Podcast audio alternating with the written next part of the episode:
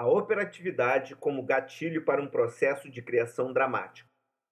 Em janeiro de 2018, fui convidado pelo Grupo Oasis de Porto Alegre para dirigir o projeto Milhões contra Um, inspirado no texto Doido e a Morte de 1923, do dramaturgo português Raul Germano Brandão.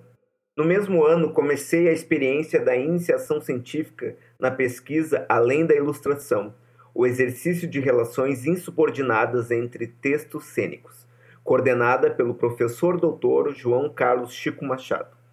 A peça citada tornou-se oportunidade ímpar para colocar em prática algumas questões sobre o conceito de operatividade que me eram apresentadas na pesquisa.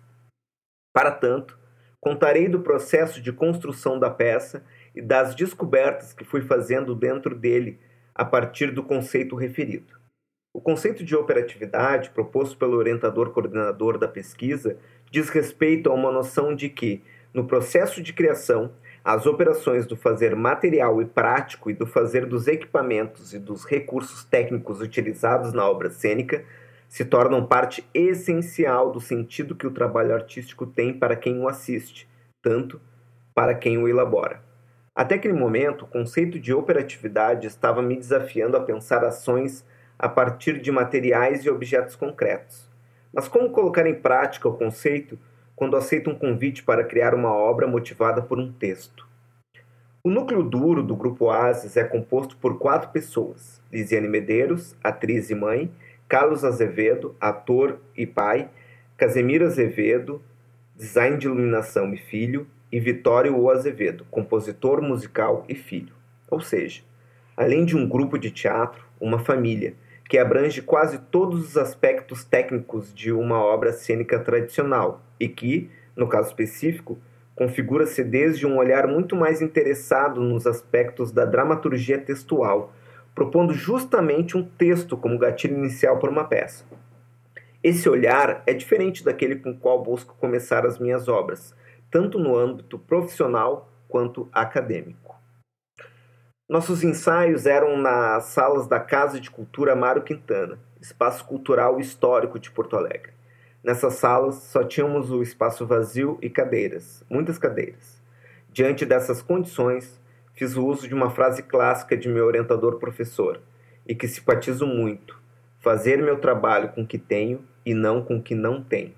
Então, comecei a trabalhar com as cadeiras como objetos para as operações primeiro determinando elas como pontos de trajetória por onde o elenco passava, depois, como derrubar e levantar essas cadeiras ou desarrumar e arrumar as formas que elas compunham no espaço e com o corpo, enquanto ela e eles carregavam de várias formas o objeto, sem propor de que forma essas relações aconteciam, apenas provocando-as.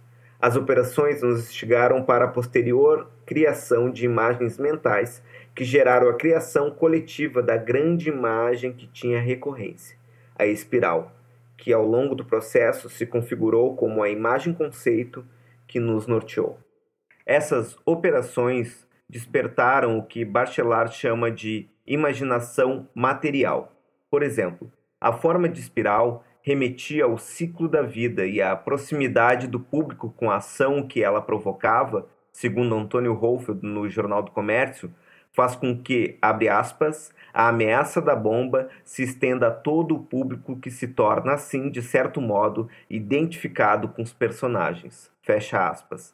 Também a desconstrução, construção como poética do começo e do final da peça, onde, além do elenco construir o cenário junto com o público, constrói a história daquele grupo e a própria história em si está sendo construída, para depois, no final, ser destruída, justamente com o espaço palco-plateia, que já não só observa a cena, mas também é convidada a operar com outra visão a ação teatral.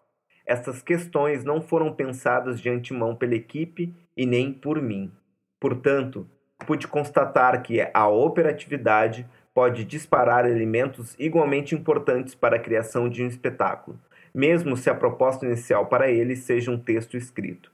Isso trouxe camadas de entendimento complexas para a peça, diferentemente de um espetáculo onde a criação se propunha a mostrar o que está escrito.